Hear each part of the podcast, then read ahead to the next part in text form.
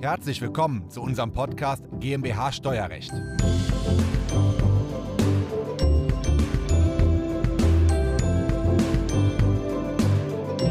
Den Videos mit Christoph Jun gibt es von Ihnen an der einen oder anderen Stelle noch Fragen, die Sie in Form von Kommentaren unter den Videos platzieren. Viele davon diskutieren Sie selbst in der Community, werden durch äh, Mitarbeiter der Kanzlei Jun Partner oder Christoph Jun selbst beantwortet, aber trotzdem bleiben immer noch ein paar Fragen offen und die werden in einem heutigen QA beantwortet. Diese Folge ist der Audiomitschnitt unseres YouTube-Videos. Das Video verlinken wir Ihnen in der Beschreibung. Hallo und herzlich willkommen zum ersten QA auf dem Kanal von Christoph Jun. Mein Name ist Patrick Bohndorf und ich werde Ihre Fragen platzieren, die offen geblieben sind und entsprechend werden wir Ihnen gemeinsam die Antworten heute liefern. Und deswegen möchte ich gleich zur ersten Frage kommen. Die Frage kommt von dem Video, wie man privates Geld in die GmbH einbringt. Ähm, wenn wir uns zurückerinnern, Sie haben drei Vorschläge eruiert, wie man das Ganze machen kann. Es gab die Frage nach einem vierten Vorschlag. Wir werden die Frage auch einmal einblenden und ob die vierte Möglichkeit ist, die Einbringung über eine stille Beteiligung durchzuführen oder eben auch nicht. Also wir haben ja besprochen, man kann Stammkapital reingeben in dem Video, man kann die Kapitalrücklage erhöhen und mein Favorit war das Darlehen. Jetzt die vierte Frage, kann man auch eine stille Beteiligung machen? Ja, geht auch. Eine stille Beteiligung gibt es nur in zwei Formen, über eine typisch stille Beteiligung und eine atypisch stille Beteiligung. Wenn ich die typisch stille nehme, ist sie steuerlich genauso wie eine Darlehenvergabe. Da ist also eins zu eins identisch. Deswegen habe ich mir erlaubt, das nicht mitzuerwähnen. Man könnte aber auch die atypisch stille Beteiligungsform nehmen und dann ist es was komplett anderes. Dann gilt es steuerlich als Mitunternehmer. Man hat auf einmal auch gewerbliche Einkünfte und keine Zinseinkünfte als Darlehengeber. Und das sollte der GmbH-Gesellschafter selber nicht machen, weil wenn ich Mitunternehmer bin und gewerbliche Einkünfte habe, dann entsteht ein sogenanntes Sonderbetriebsvermögen. Dann flutschen die GmbH-Anteile ins Sonderbetriebsvermögen. Total kompliziert. Aber wer sich für stille Beteiligung interessiert, haben wir auch schon ein Video gemacht. Das können wir vielleicht einmal hier oben verlinken. Das ja. machen wir auf jeden Fall sehr gerne. Es gibt direkt noch eine weitere Frage, die sich an äh, das private Geld in der GmbH anschließt. Ja. Ähm, Sie haben ja als äh, Möglichkeit äh, das Darlehen an die äh, GmbH aufgeführt. Mhm. Ähm, die Frage ist, wirkt sich dieses Darlehen schlecht auf das Rating der GmbH aus? Oder hat das keinen Einfluss? Ja, grundsätzlich schon, weil ein Darlehen in der Gesellschaft erhöht die Fremdkapitalquote ja, und damit auch die Bilanzkennzahlen ein bisschen bei der Bank und ähm, ja, letztendlich das Rating. Aber man kann über, ähm, ja, man kann dieses Gesellschafterdarlehen gleich behandeln wie Eigenkapital für die Fälle der Insolvenz und dann wird es aus Banksicht wie Eigenkapital gesehen und dann ist es nicht schlecht, sondern ganz im Gegenteil, dann ist es ja gut, weil es wie Eigenkapital gesehen wird. Okay, das ist gut zu wissen. Und die dritte Frage zu diesem Video. Sie erwähnen, dass man für dieses Darlehen ähm, Zinsen nehmen soll, also dass der 0% Zins keinen Sinn macht. Welcher Zins wäre denn der richtige und wie wird das Ganze versteuert? Ja, ähm, bei der Höhe des Zinses gibt es zwei unterschiedliche Vorschriften. Die eine Vorschrift sagt, du kannst null nehmen, aber du darfst maximal die Fremdüblichkeit nehmen, also was ein fremder Dritter auch bekommen würde als Zinsen. Momentan ist das nicht viel, da reden wir über 1, 2, 3 Prozent, 10 Prozent sind eher schwierig, da brauchen wir besondere Argumente für. Also das ist der Maximalwert.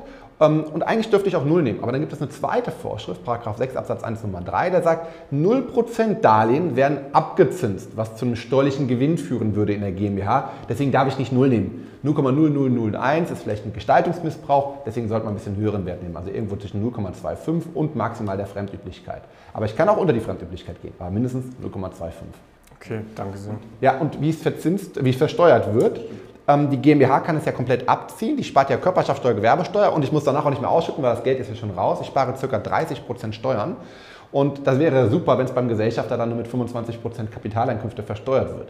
Da gibt es aber auch eine Spezialnorm, Paragraph 32d Absatz 2 äh, Nummer 3 müsste das sein, die besagt, wenn der Gesellschafter einen Zins bekommt von seiner eigenen GmbH, wo zu mehr als 10% daran beteiligt ist, bekommt er nicht den 25% Steuersatz, sondern die tarifliche Steuer zwischen 0 bis maximal 45%.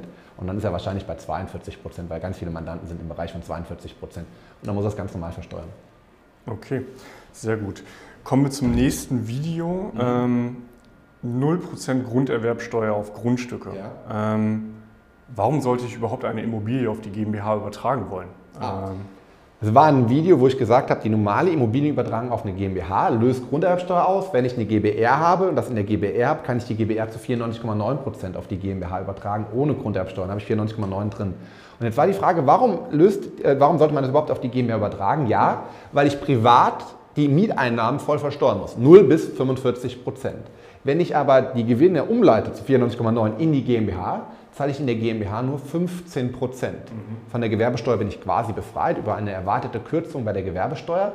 Und dann muss ich auf die Mieteinnahmen nur 15 Prozent zahlen, was natürlich viel weniger ist als bis zu 45 Prozent im Privatbereich.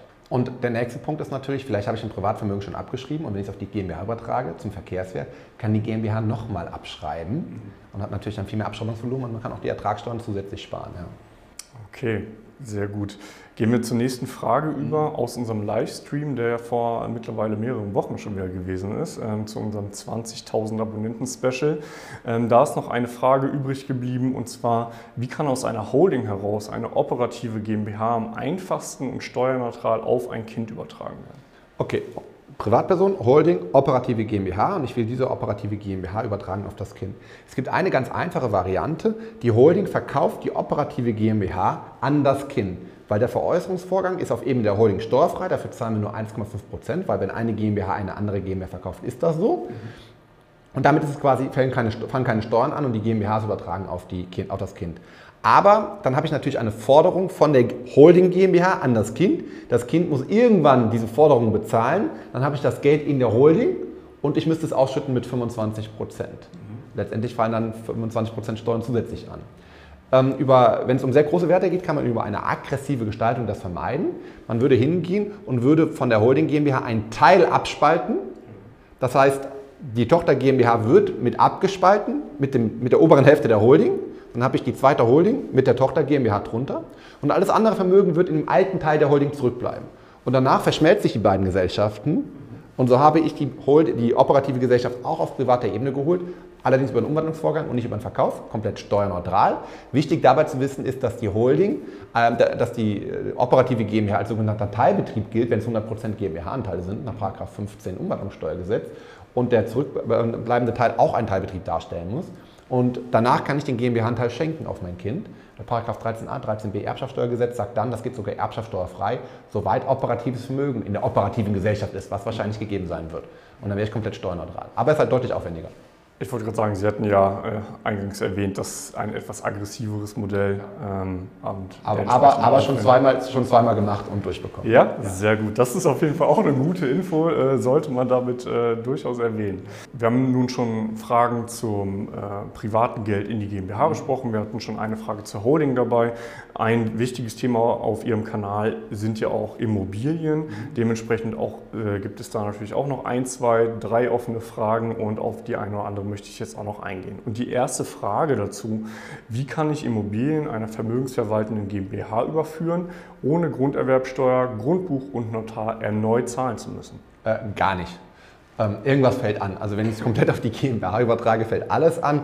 Man kann vielleicht äh, die Gestaltung wählen, dass man es erst auf eine 100% GBR oder OHG überträgt, wo jemand anderes mit 0 oder 0,01 beteiligt ist, weil das ist dann grunderwerbsteuerfrei, soweit ich selber beteiligt bin, so 9,999%.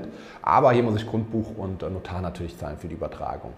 Aber keine Grunderwerbsteuer. Wenn ich danach aus der OHG, fünf Jahre später, einen Formwechsel mache in eine GmbH, dann ist das Grunderwerbsteuer frei und ich spare auch da wieder die Grunderwerbsteuer. Ja? Aber komplett ohne diese Kosten kann ich leider keine Grundstücke in Deutschland übertragen. Schade. Hätte man ja fast mit rechnen können bei den tollen Modellen, die wir Aber haben. Aber zumindest in NRW ist die Grunderwerbsteuer 6,5 Prozent und damit von allen diesen drei Positionen die höchste. Ja? Okay. Ja. Bleiben wir noch mal eine weitere Frage beim Thema Immobilien mhm. in Verbindung mit Familiengesellschaften. Und ähm, die Frage lautet, kann man auch bestehende Immobilien in eine Familiengesellschaft übertragen? Ähm, ah, das war das Modell. Ähm, Eltern haben Immobilien, ähm, Kinder gründen Familiengesellschaft, ob mit Eltern oder ohne, das kann man beides machen. Und ich habe immer gesagt, der, die Eltern geben ein Darlehen an die Immobilien GBR oder GMR und KKG und damit werden Immobilien gekauft. Das ist ein gutes Modell. Und jetzt die Frage, kann ich auch bestehende Immobilien übertragen auf diese Familien GBR oder GMR und KKG? Ja, Aber man muss darauf achten, wenn ich Immobilien in den, ja, in den ersten zehn Jahren übertrage, dann darf ich die nicht verkaufen, sondern dann könnte ich sie verschenken, weil ich darf die zehn Jahresfrist nicht reißen. Eine Schenkung ist kein Verstoß gegen die zehn Jahresfrist. Dann könnte ich die schenken, da fällt natürlich Schenkungssteuer eventuell an, auf die gemeinsame Familiengesellschaft. Und da ist meistens das Problem, dass die Immobilien nicht, nicht schuldenfrei sind, sondern Schulden mit übergehen. Und dann sagt der Steuergesetzgeber, das ist ein teilentgeltlich übertragen. Also zum Beispiel zur Hälfte gegen Schulden über, dann wird zur Hälfte verkauft. Und dann habe ich zur Hälfte die 10-Jahresfrist ausgelöst und zur anderen Hälfte geschenkt. Ja? Weil Schuldenübernahme ist nichts anderes, als wenn ich Geld zahlen würde. Mhm. Ähm, also in den ersten zehn Jahren kann ich nur Immobilien übertragen, die ähm, schuldenfrei sind, per Schenkung. Und nach den zehn Jahren kann ich auch Immobilien übertragen, ähm, ja, das ist eh komplett steuerfrei. Mhm. Ähm, dann kommt aber immer die Frage, schön, dass es steuerfrei ist, wie ist das mit der Grunderwerbsteuer? Wenn ich auf meine eigene GBR oder GmbH und KKG zu 100% übertrage, löst das keine Grunderwerbsteuer aus. Wenn ich auf die Kinder übertrage, auch keine Grunderwerbsteuer. Wenn ich aber auf die GmbH und KKG meiner Kinder übertrage, müsste es Grunderwerbsteuer auslösen. Ja. Und in der Tat, im Gesetz gibt es da keine Befreiung für, aber der BFH hat das mal entschieden, dass das keine Grunderwerbsteuer auslöst. Und darauf kann man sich berufen, auf dieses BFH-Urteil. Also Immobilien ab zehn Jahren kann man problemlos übertragen auf eine Personengesellschaft. Okay, ja, auch vielen Dank für die Beantwortung dieser Frage. Ich würde sagen, wir machen hier für heute mal einen Punkt. Das war der Audiomitschnitt unseres YouTube-Videos. Den Link zum vollständigen Video finden Sie in der Beschreibung. Wenn Sie Fragen dazu haben oder einen Beratungstermin vereinbaren wollen, dann rufen Sie gerne bei uns in der Kanzlei einmal an. Unsere Telefonnummer ist die 0221 999 832 11. Wir freuen uns auf Ihren Anruf und wir hören uns im nächsten Podcast wieder.